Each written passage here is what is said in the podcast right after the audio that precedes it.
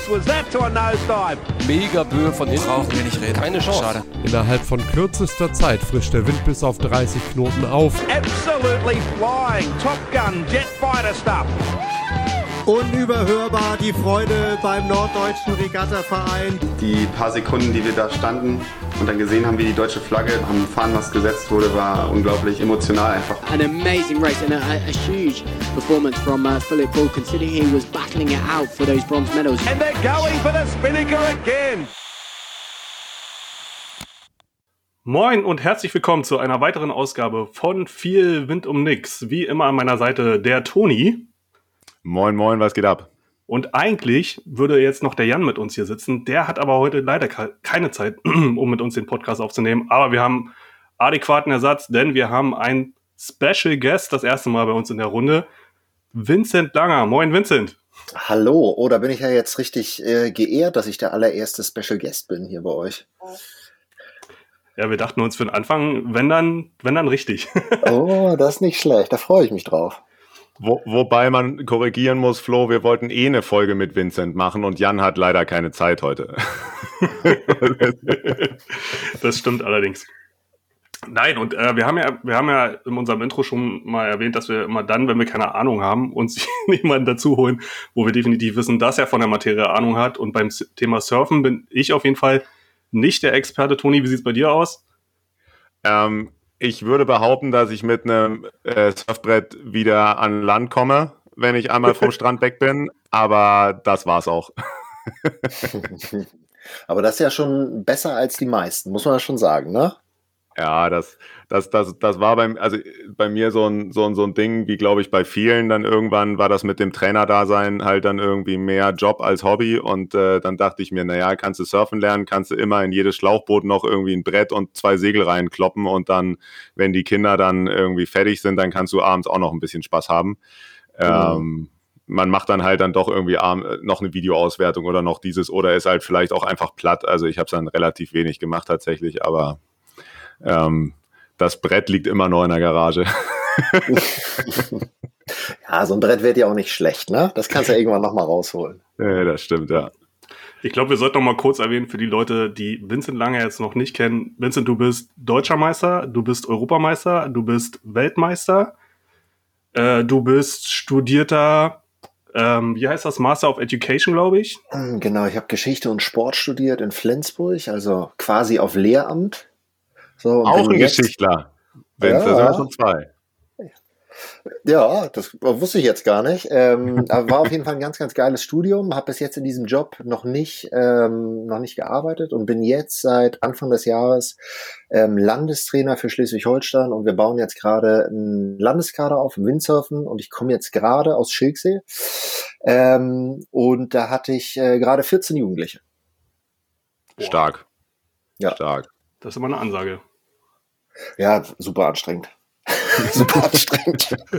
was, hast du da, was, was, hast du da für Alters, Altersklassen? Äh, querbeet oder konzentrierst du dich da erstmal auf eine? Das Problem ist, dass wir in Schleswig-Holstein ja quasi der einzige Verband sind, der jetzt schon mal ein bisschen Gas gibt.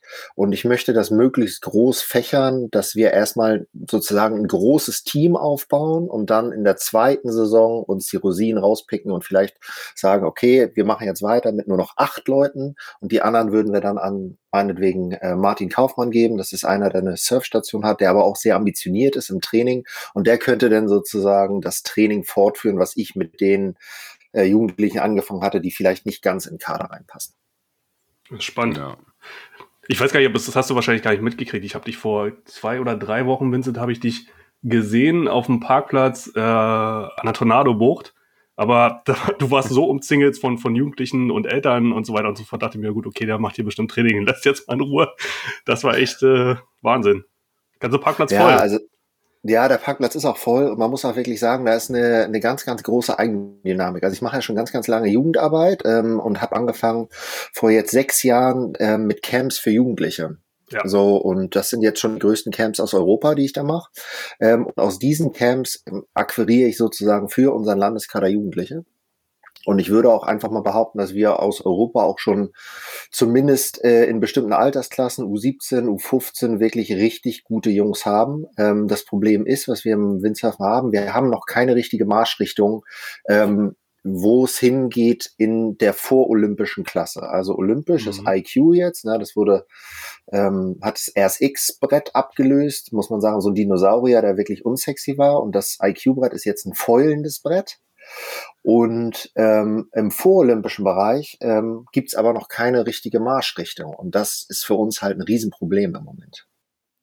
Hast du einen Wunsch, Vincent? Der, kannst du dem, der DSV hört zu, kannst du ihm diktieren jetzt.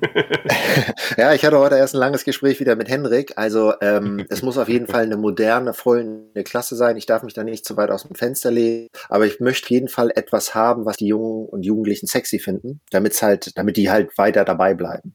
Ähm, Im Gegensatz zu, zu Segeln ist beim Windsurfen, ähm, ist es beim Windsurfen eher so, die machen das nicht um zu den Olympischen Spielen zu kommen, mhm. sondern die machen das, um Spaß auf dem Wasser zu haben. So, das ist eigentlich wirklich die Haupt, die Hauptprämisse. Wenn man dann zu den Olympischen Spielen kommt, dann ist das für die super gut. Aber diese Marschrichtung ist bei den Windsurfern halt komplett anders als bei den, oder die Intention, die Motivation ist komplett anders als bei den Seglern. Und darum ist es bei uns halt noch viel wichtiger, was Material zu haben, was leicht ist, was modern ist und was halt mega Spaß macht. Das ist ja spannend. Also für die, für die, für die Segler, also äh, zumindest auf, auf Vereinsebene, äh, wo ich ja jetzt nur tätig bin, kann man auch sagen, dass wenn die keinen Spaß haben, dann hören sie auf. also, mhm.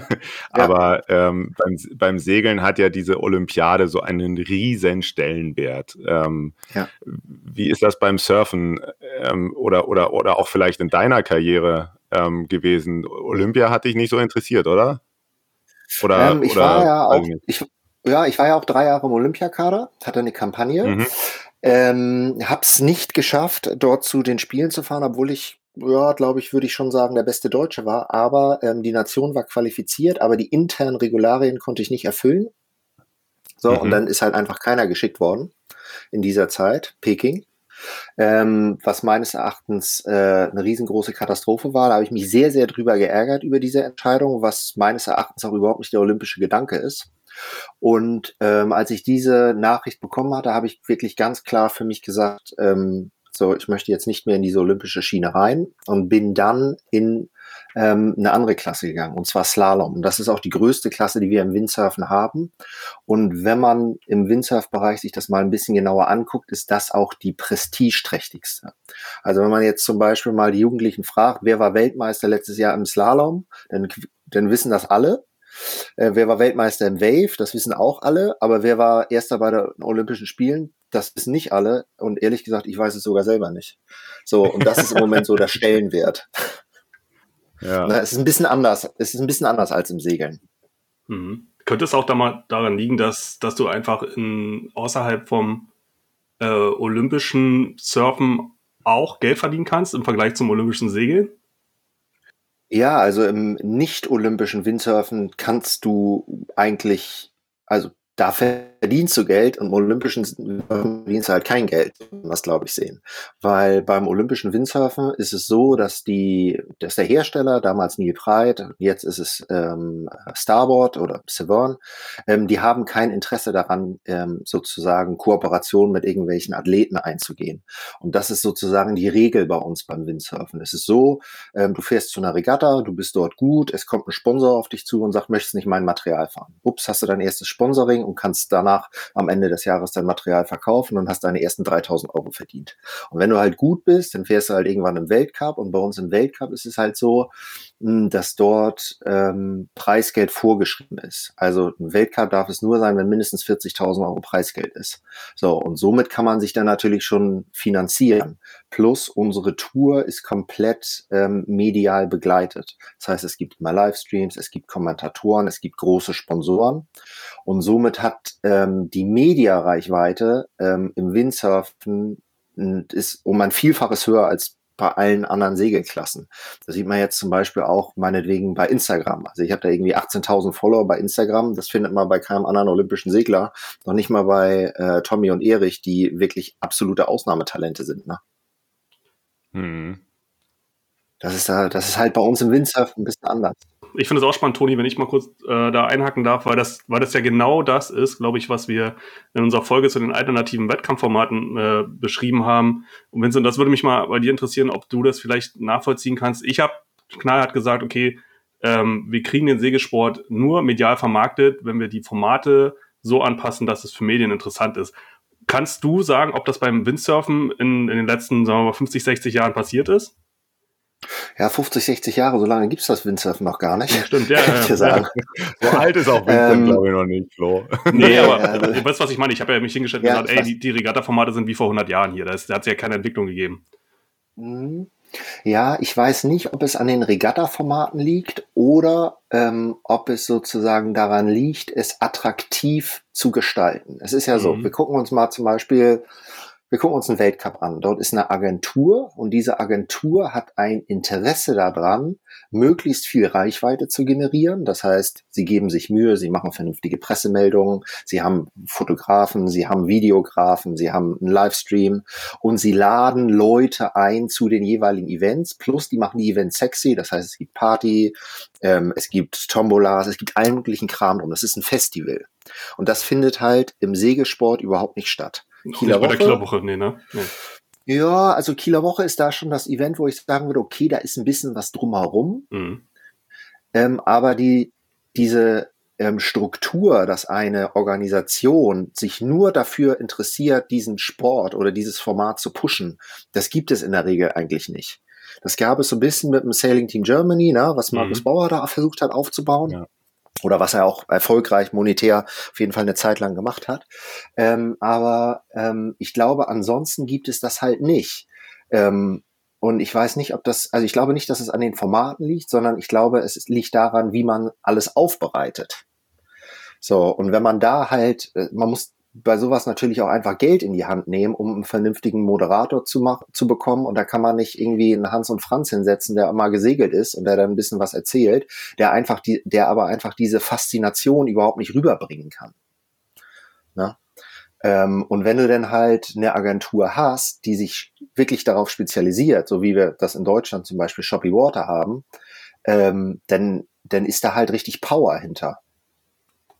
Ich bin gerade ein bisschen sprachlos, weil das genau das ist, was ich irgendwie seit, seit Jahren predige und auch irgendwie in meiner, meiner Bachelorarbeit drüber geschrieben habe. Irgendwie dieses, dieses ganze Thema, ey, entweder du machst es richtig und professionell mit Agenturen, die sich da auskennen und mit Leuten, die auch Medienerfahrung haben, oder du lässt es halt sein. Ne? Irgendwie dieses, dieses sich dahinstellen und zu sagen, ja, wie du schon richtig sagst, nur weil ich jetzt irgendwie mal auf dem Boot gesessen habe und vielleicht äh, eine sexy Stimme habe, bin ich aber noch immer kein, kein richtiger Moderator für so eine Sache. Ne?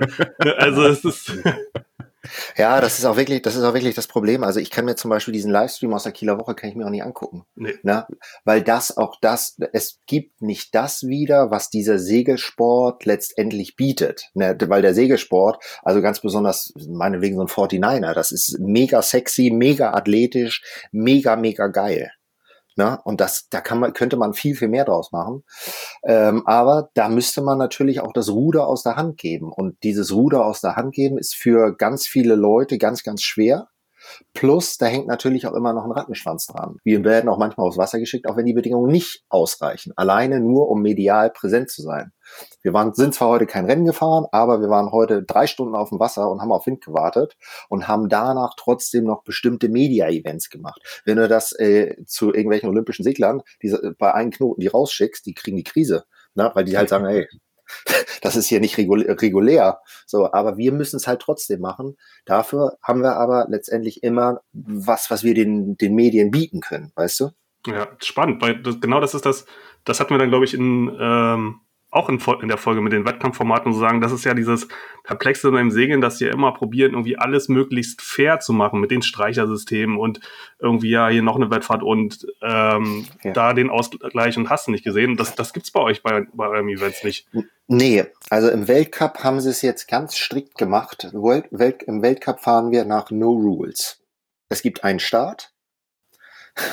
So, und danach ist alles egal. Du kannst machen, was du willst. Wir fahren Downwind Slalom, Crashs, es gibt kein Overlapping, es gibt kein äh, Dreilängenkreis oder wie das Ding heißt bei Mhm. euch. So, das wurde bei uns, das, das wurde bei uns alles abgeschafft. Das scheppert, das knallt, so. Ähm, aber es gibt da keine Diskussion. Das Einzige, was es halt Ja. gibt, ist Dangerous Sailing. Ne? Also wenn du jemanden tot fährst, dann kriegst du auch, ein- dann kriegst du auch ein DSQ, aber vorher nicht. Ich finde das die richtige Entwicklung auf jeden Fall. Ja, Ja. Und, und das macht es halt mega einfach. Ja. Ne? Und Einfachheit ist halt auch ganz, ganz wichtig. Und bei uns haben wir es dann irgendwann so gemacht, dass wir halt die ähm, Starterfelder, also bei uns gibt es so gut wie keine Full-Fleet-Starts mehr, sondern die Heats sind immer relativ Mhm. klein, so maximal zwölf Leute und dann fahren zwölf Leute gegeneinander, die nächsten sechs kommen in die nächsten Runde, dann kommt der nächste Heat, wieder zwölf Leute und irgendwann ist halt das Finale. So, das heißt, es kann Okay. jeder verstehen, ähm, jeder kann es nachvollziehen, wo, wenn jemand auf dem, wenn der Favorit an der zweiten Tonne im Bach liegt, dann ist er halt raus. Das weiß denn jeder. Wenn du ähm, in einem Rennen mit 60 Leuten drinne bist, dann bekommst du manchmal gar nicht mit, dass der Favorit jetzt an der Lufttonne gekentert ist, weißt du? Mhm. So, und das ist bei uns halt einfach ganz, ganz, ähm, ganz, ganz simpel gehalten alles. Ähm, und das finden die Leute halt einfach cool. Ja. Ich würde nochmal einen, einen, Schritt zurückgehen quasi. Mhm. Ähm, wie kommt man dahin, wo du äh, hingekommen bist quasi? Also wenn ich jetzt, wenn du sagst, du baust jetzt ja gerade erst in, in Schleswig-Holstein langsam eine Struktur auf, sagst aber, du hast, hast diese Camps gemacht, das läuft ja dann wohl Mhm. nicht in Vereinen. Wie läuft das? Also wie, wie wird man quasi zu einem Typen, der mal ein bisschen Bock hat auf Surfen, zu einem, zu einem äh, Profi, sag ich mal? Wie funktioniert das Mhm. heutzutage? Also- Weil es scheint ja sehr erfolgreich zu funktionieren irgendwie. Mhm. Also, ähm, ja, da muss man fast ein bisschen, da muss man fast ein bisschen weiter ausholen. Also bei mir ist das natürlich jetzt auch schon ein paar Jahre her. Und bei mir war das immer alles so intrinsisch. Also ich, ich, ich wollte das eigentlich immer alles und ähm, hatte äh, halt diese Olympiakampagne. Danach habe ich aber auch ähm, die Segel gestrichen, habe ich ganz, ganz viel gelernt. Und danach habe ich halt sozusagen alles selber organisiert mit internationalen Trainingsgruppen und so weiter. Ähm, es gibt ein paar Vereine, die sehr aktiv sind und die versuchen, Jugendarbeit zu machen. Das ist auf jeden Fall ein guter Weg. Und dann gibt es bei uns im Windsurf Jugendregatten. Und das ist sozusagen der erste Step, zu diesen Regatten zu fahren. Und wenn man da Bock drauf hat, dann muss man sich irgendwie versuchen, ähm, in einen jetzt Landeskader irgendwo reinzuquetschen. Aber das ist halt auch ganz, ganz schwer.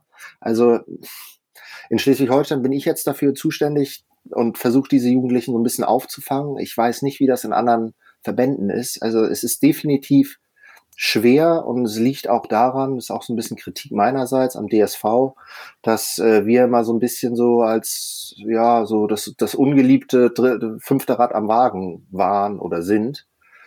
Ähm, Mhm. Und Mhm. darum gab's halt auch die letzten Jahre, also muss man auch sagen, international oder auch national so, so wenig wirklich gute Leute. Ich bin, glaube ich, ähm, neulich mal auf der Website gewesen, weil ich genau auf diesen Punkt hinaus wollte, also auf der DSV-Webseite. Und ich meine, bis zum letzten oder vorletzten Jahr stand für die Bereiche Windsurfen und Kitesurfen immer noch die Überschrift spezielle Segeldisziplin. So viel zur, zur Wertschätzung. Ja, so ist das auch immer noch. Also wir sind nicht so Leistungssport, sondern wir sind auch spezielle Segeldisziplinen. Sogar da ist es noch getrennt auf Landesebene. Das ist meines Erachtens eine absolute Katastrophe und es ärgert mich auch, weil wir sozusagen genauso Segler sind wie alle anderen. Plus, was man halt wirklich nicht vergessen darf, Windsurfen ist die größte, in Anführungsstrichen, Segelklasse der Welt. Alleine in der Slalomrangliste weltweit haben wir fast 2000 Leute. Na, da kommt, glaube ich, noch nicht mal der Laser ran. Und ähm, darum ärgert mich das halt. Und ich, ich muss auch sagen, ich finde es auch ein bisschen dusselig, weil natürlich die Segler auch von uns profitieren können. Ja. Findet da ein Austausch statt? Wie bitte? Findet da, findet da zu den Seglern ein bisschen äh, ein Austausch statt? Also ich, also, Ach, über, überhaupt nicht. Also als also bevor ich hier beim DSV war, durfte ich noch nicht mal in die D also bevor ich jetzt beim SVSH durfte ich noch nicht mal in der DSV-Halle meine Segel abspülen. Also sag einmal, wir durften gar nichts. ach Mann, schade. Ja, oder, sag, also oder da hast du doch die Antwort eigentlich schon geahnt, du wolltest es aber trotzdem hören, oder? Ja, Ja. es ist ganz, ganz, also ganz, ganz schwer. Und ich bin jetzt wirklich happy, dass ich da mit Henrik Ismar ne, wirklich äh, einen kompetenten, motivierten äh, Mann an der Seite, meiner Seite habe beim DSV, der das wirklich echt supportet und der da einige Türen öffnet, die sonst wirklich echt geschlossen blieben. Ja, Ja, aber stark. einfach ist es trotzdem nicht. Nee, zumal du ja, ja sicherlich wahrscheinlich recht hast, dass im Moment der SVSH wahrscheinlich der äh, einzige Landeskader ist, der das, der das wirklich macht. Ich meine, in Berlin äh, gab es mal äh, mit Familie Kinzel auch eine Initiative, aber das ist auch schon Jahre her. Ich glaube, da ist auch nichts mehr los. Ja, also ich, ich hoffe, dass sich da jetzt was, was tut ähm, bei den anderen Landesverbänden, aber ich kann es dir auch nicht hundertprozentig sagen. Hm. Also ich weiß, ich weiß es nicht. Ich kann dir aber sagen, was im Moment bei, in Italien zum Beispiel abgeht. Ich war jetzt gerade auf, auf Sardinien. Da gibt es ähm, in Porto Polo, das ist ja auch relativ bekannt im Norden, ähm, gibt es eine Surfstation. Und diese Surfstation gibt dreimal die Woche Nachwuchstraining. Und die haben da fast 20 Kids jedes Mal auf dem Wasser. Die machen richtig Training. Und das macht, ein, und das macht halt nur eine Surfstation. Äh, Oder das macht eine Surfstation. Das, äh, das ist mehr als im Moment quasi in ganz Deutschland stattfindet. Wahnsinn. Ja. Und da sieht man halt auch das Leistungsniveau. Braucht das Surfen Vereine oder geht das besser mit so Stationen, mit so Leuten, die, die da durchaus Geld mit verdienen? Ähm, ich weiß es nicht. Also ähm, ich muss ich ehrlich sagen, eher ein Freund davon, ähm, wenn jemand damit Geld verdient und eine gute Arbeit macht und dort gutes Material für die Kinder hat, als wenn man das in einem Verein macht, die versuchen, das irgendwie auf die Beine zu stellen, aber die Kinder mit irgendwie Schrott durch die Gegend fahren müssen, dann ähm, muss man sagen, okay, dann muss man da halt ein bisschen Geld investieren. Ähm, auf der anderen Seite, wenn man natürlich einen Verein hat und der gibt das ähm, kostenlos sozusagen zur Verfügung, ist das natürlich auch gut. Ich weiß Ja. nicht, was da der richtige Weg ist. Also definitiv ist aber, dass ohne den Support der Eltern das auf jeden Fall ganz, ganz schwierig ist. Hm. Ja, das, das, das, das, das ist, glaube ich, äh, leider etwas, was wir auch nicht abschalten können. Also die, Nee.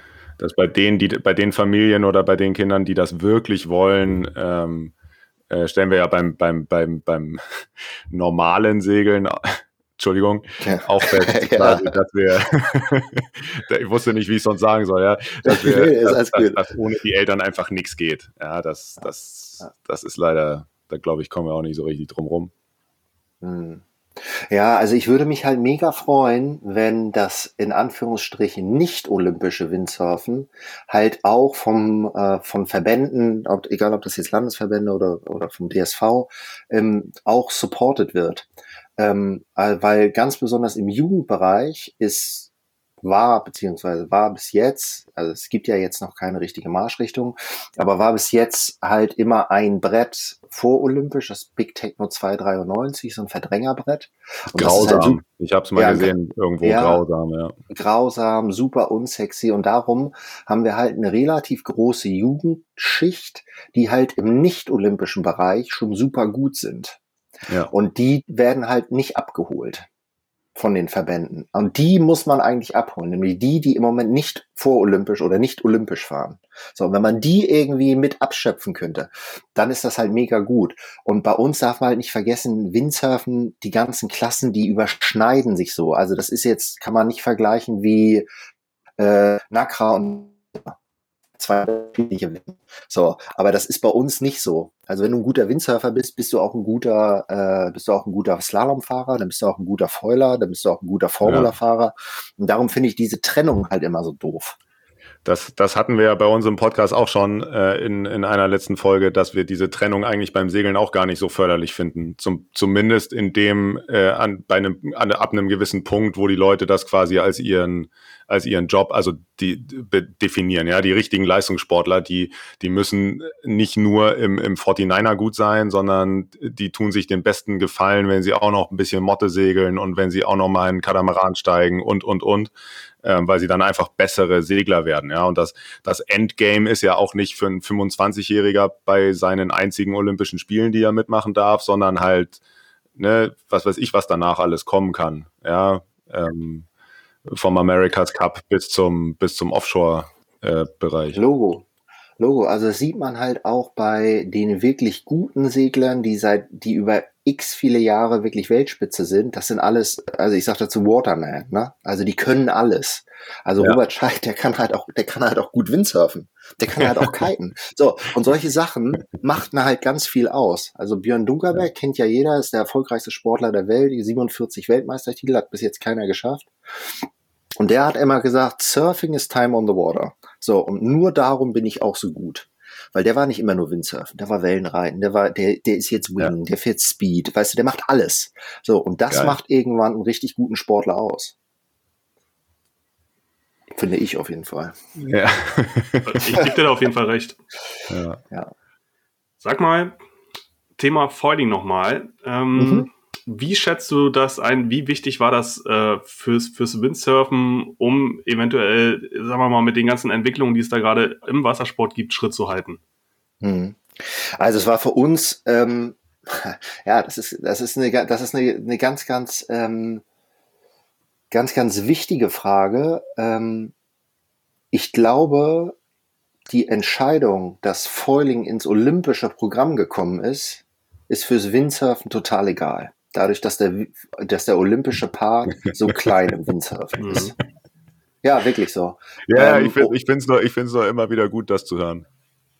Ähm, das, also das, das bringt dem Windsurfsport nichts. So, dass wir statt äh, zwei Leuten, die im Olympiakader sind, jetzt vier haben. So, das ist wurscht für uns in Deutschland und auch international. Ähm, dass das Foiling aber allgemein ähm, alle Funsport, Wassersportarten pusht, das ist klar. Und bei uns hat Foiling ja schon vor vier, fünf Jahren Einzug gehalten. Und ab da an, ich bin auch ähm, sehr verbandelt mit der Windsurf-Industrie, weil ich da natürlich auch einige Aufgaben habe. Ab da an ähm, war es so, dass die Verkaufszahlen im Wind- und im Kitesurfen definitiv gestiegen sind, weil es halt einfach ähm, viele Leute attraktiv finden, übers Wasser zu fliegen.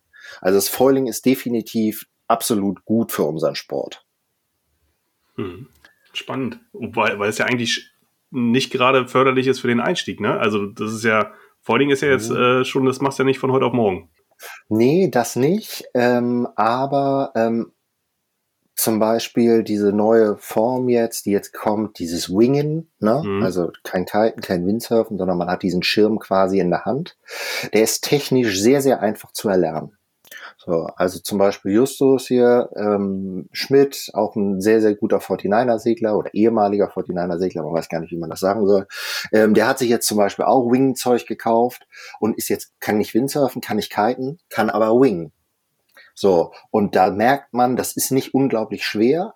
Und ähm, ich glaube, ähm, so mit diesen neuen Entwicklungen ähm, gibt es ganz viele Möglichkeiten für Nicht-Wind- und Kitesurfer in diese Schiene mit reinzurutschen. Und dadurch ist das, glaube ich, positiv äh, für alle. Ja, also ich, ich, ich, Flo, ich würde dir fast so ein bisschen widersprechen. Ich finde das mit dem Vollen, das, das halten alle immer für schwerer, als es in der Realität ist. Ja, okay. Du bist also, der Mottesegler von uns. ja, also Vincent, weiß, weiß ich nicht, ob du das auf, auf dem Zettel hast. Ich habe seit fast zehn Jahren eine Motte. Ähm, mhm. Und ähm, wenn man eine Pinne halten kann, dann, dann, dann kriegt man das schon hin. Also so, so, so ein normaler, äh, gut ausgebildeter ähm, Jugendlicher, der irgendwie im, im, im Opti gar nicht schlecht war oder vielleicht nur 420er, 29er oder irgendwas gesegelt ist, dem setze so ein, so ein ordentlich eingestellte Motte und dann hintern und dann äh, mhm. sagst ihm hier Halbwind losfahren und dann fliegt er so schnell, kann er gar nicht gucken. Also da, da muss man, ja, das, also, und ich weiß natürlich nicht, wie das beim, beim, beim, beim, beim Surfen genau ist, aber ich kann mir vorstellen, dass wer, wer mit, mit dem Surfbrett Halbwe Halbwind ein bisschen hin und her knallen kann, dem kann man auch mal so Volls äh, geben, oder? Definitiv, ne? Also ganz ja. besonders jetzt in den letzten Jahren gab es so viel Entwicklung, ähm, dass die Wings immer kontrollierbarer sind ähm, und halt immer einfacher. Und jetzt haben wir ja schon äh, bei, bei uns im Windsurfen ähm, oder auch im Kiten spezielle Bretter, die nur fürs Feulen sind. Das heißt, auch wenn du mal runterditscht, kommt das Ding sofort wieder hoch. Also dann haben wir spezielle Foilsegel, die eine spezielle Profilierung haben, dass das Brett sich sehr, sehr ruhig anfühlt, dass die Kraftübertragung sehr weich ist. Also es ist, es ist wirklich kein Hexenwerk. Ne? Das ist wirklich kein Hexenwerk. das, das wollen doch die Leute hören. Das wollen doch die Leute hören. ja. Okay.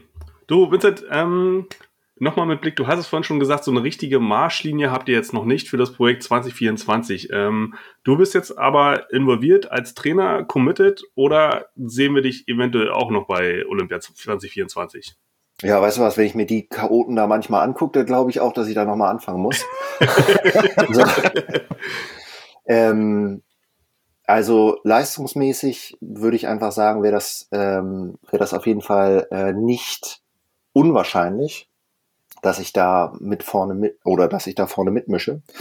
Ähm, ich möchte es aber nicht. Ähm, es liegt einfach daran, ähm, ich arbeite zusammen mit Duoton und Fanatic, das sind die beiden größten Wind- und Kitesurf-Firmen ähm, der Welt.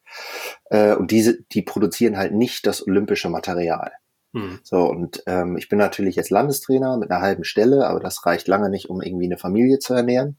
Das heißt, ich sage mal, mein Hauptjob ist halt immer noch selber professioneller Windsurfer zu sein. Äh, und ich würde oder ich kann und möchte auch nicht dort diesen Partner den Rücken kehren. Ja, das kann Zumal, verstehen, ja. ja, auch zumal, ähm, wir hatten darüber ja auch schon gesprochen, ähm, diese, also ich hatte nie diesen großen Traum Olympia.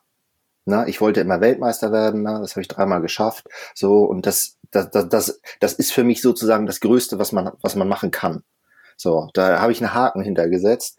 Und ob ich da jetzt noch einmal zu den Olympischen Spielen fahre oder nicht, das ist, hört sich jetzt immer, also wenn sich das Segler anhören, denken die immer, das kann doch jetzt gar nicht sein. So. Aber das, das ist halt leider so bei uns. Ja. Na, Ich glaube, das, das können schon auch viele Segler nachvollziehen, die halt nicht in einer olympischen Bootsklasse gut sind. Ne? Also mm, ähm, gibt genug Leute, die ihren persönlichen Olymp äh, irgendwie definieren äh, bei äh, was weiß ich, irgendwie Katamaran, äh, Katamaran-Segler sind, fallen, fallen mir am ehesten ein. Ne? Da ist der, weiß ich nicht, was die, was die wichtigste Katamaran-Klasse ist, dann da Weltmeister werden, ist dann das Ziel. Ja, Ja, und genau. dann, das ist jetzt, äh, ist jetzt kurzfristig wieder olympisch geworden, oder also ne, schon Ja. jetzt die zweite Runde, aber lange war da das Ziel eben gar nicht Olympia, aber trotzdem haben die Leute das gemacht, ja. Ja. Ja, also das ist halt bei uns auch ein bisschen anders. Also wenn du jemanden fragst, wer ist der beste Windsurfer der Welt, da wird nie jemand sagen, ein äh, Olympionike. Hm. Ja, Der beste Windsurfer der Welt ist im Moment, würde wahrscheinlich die meisten sagen, Antoine Albo. Ja, kennt man ja auch, so ein Mhm. Franzose, der schon seit Ewigkeiten da alle paniert. So, oder wer war der beste Windsurfer der Welt? Ja, okay, Robin Nash, klar, Björn Dunkerbeck. Solche Namen kommen dann da. Da Ja. kommt jetzt nicht äh, Pierre Lecoq, weißt du, der irgendwie einmal die Spiele gewonnen hat. Oder hier, wie heißt der Brite? Weiß, wisst ihr auch nicht, der Keine Spiele gewonnen hat. Das weiß auch keiner. Das ist auch so traurig. Das weiß auch keiner. Das weiß noch nicht mal ich. Noch, wir haben ja ein Surfmagazin. Da gibt's noch nicht mal eine Meldung im Surfmagazin. Meine Güte. Äh, Es ist schon spannend, ey. Das ist eine komplett andere Welt, aber trotzdem irgendwie das gleiche Element, auf dem wir unterwegs sind, eigentlich auch mit der gleichen Vortriebsart. Das ist äh, dann, also in allen Bereichen, also von der Struktur bis zur Gestaltung äh, der Wettkämpfe bis über das Mediaverhalten letztendlich zur Wertschätzung eines Olympioniken komplett zwei, zwei Welten sind, die jetzt ja irgendwie aber scheinbar den Weg aufeinander zugehen. Und das finde ich, finde ich echt ganz spannend. Ja. Ja, ich hoffe das auch. Also ich hoffe wirklich, dass da irgendwie so ein bisschen mehr Connection kommt und ich hoffe auch, ähm, dass wir vielleicht ein paar Leute, die die olympische Klasse fahren, auch bei uns, ich sag mal, in der nicht-olympischen Tour, sozusagen in Deutschland, Deutscher Windsurf Cup ist das zum Beispiel, dass wir die sehen. Aber auch da gab es jetzt schon wieder irgendwelche, irgendwelches Hin und Her der jeweiligen Klassenvereinigungen. Also das ist, das ist alles nicht so einfach. Ja, und wir machen uns leider das Leben immer. Ich sage, in dem Moment, wo dann die Hallo? Politik dann anfängt zu greifen, ne? Ja, klar. Und dadurch, dass bei uns halt auch immer ein bisschen Kohle mit im Spiel ist, Hm. sind natürlich auch ganz viele Leute super heiß und wollen dann danach natürlich ihre Interessen vertreten. Und dann scheppert das halt immer und letztendlich macht dann halt doch keiner den ersten Schritt aufeinander zu. Ne? Du, ich, ich weiß das noch bei, bei STG, als die Diskussion losging. Hier, mein, mein Sponsor aus meinem Verein zahlt aber auch viel mehr als, als der STD-Sponsor. Und dann ging es damit los, wie groß die jeweiligen äh, Aufkleber auf dem Boot äh, sein durften. Das ist äh, schwierig, ja. Logo. Klar, das stimmt. Ähm, ich guck mal gerade in unser Skript. Du, wir sind eigentlich alle Fragen, die wir, die, die wir hatten an dich, sind wir losgeworden. Ähm, Wahnsinn. Ähm, ich würde noch mal auf ein spezielles Projekt von dir zu sprechen kommen. Du bist Papa geworden. ja, genau. Ähm, Ende Januar haben wir eine kleine Tochter bekommen. Jule und ich, also kennt ihr ja auch, Jule, die äh, Görge, die ist mal 49er lange gesegelt, auch ganz gut. Ähm, und ähm, ja, die Nächte sind sehr kurz. Kann man sagen. Ähm, das wird sich wahrscheinlich auch noch so weiter hinziehen. Ähm, aber das ist wirklich eine große Bereicherung und ähm, die schreit hier jetzt gerade auch schon die ganze Zeit im Hintergrund und da muss ich auf jeden Fall auch gleich schon mal hin und äh, abnehmen, weil ich war heute den ganzen Tag auf dem Wasser mit meinen Kids und äh, bin jetzt eigentlich dran und habe ein bisschen Torvi-Time, sagen wir dazu. Dann wollen wir dich auch nicht weiter aufhalten. Letzter Punkt noch, Vincent. Ähm, ja. Du hast einen Podcast. Den sollst ich du mal erwähnen. Ja, genau. Ich habe auch einen Podcast, Banalstufe Rot, oder uns findet man auch auf Instagram, Banal Banalstufe unterstrich Rot, mit Phil Schreier heißt er. Das ist ähm, ja ein Windsurfer, aber auch ein sehr, sehr kreativer Kopf und der baut gerade seinen Bus aus. Ähm, und da geht es halt ähm, nicht um Windsurfen, sondern ich sag mal querbeet um alle aktuellen Themen. Und äh, wenn ihr Lust habt, äh, laden wir natürlich euch auch sehr gerne einmal zu uns ein und so dann können wir, wir auch einmal schnacken. Ähm, weil das ist natürlich auch extrem interessant, wie so ein groß, also für mich zum Beispiel bezüglich NRV, wie so ein großer Verein überhaupt aufgebaut ist, wie er sich finanziert und so weiter. Auf jeden Fall super spannend, so ein Thema. Auf jeden Fall bin ich gerne dabei, Vincent. Schön. Ne? So, und Florian, du kommst dann auch noch dabei und, und schnackst auch ein bisschen mit. Doch du, wir können uns noch ein bisschen über das Marketing unterhalten. Das kriegen wir schon irgendwie hin. Ja, cool. Sehr gut. Ja, also vielen Dank, dass ich hier sein durfte und ich wünsche euch noch einen wunderschönen Abend. Vincent, wir haben dir zu danken. Tausend Dank, dass du da warst. Cool. Tschüss. Tschüss. Ciao, ciao.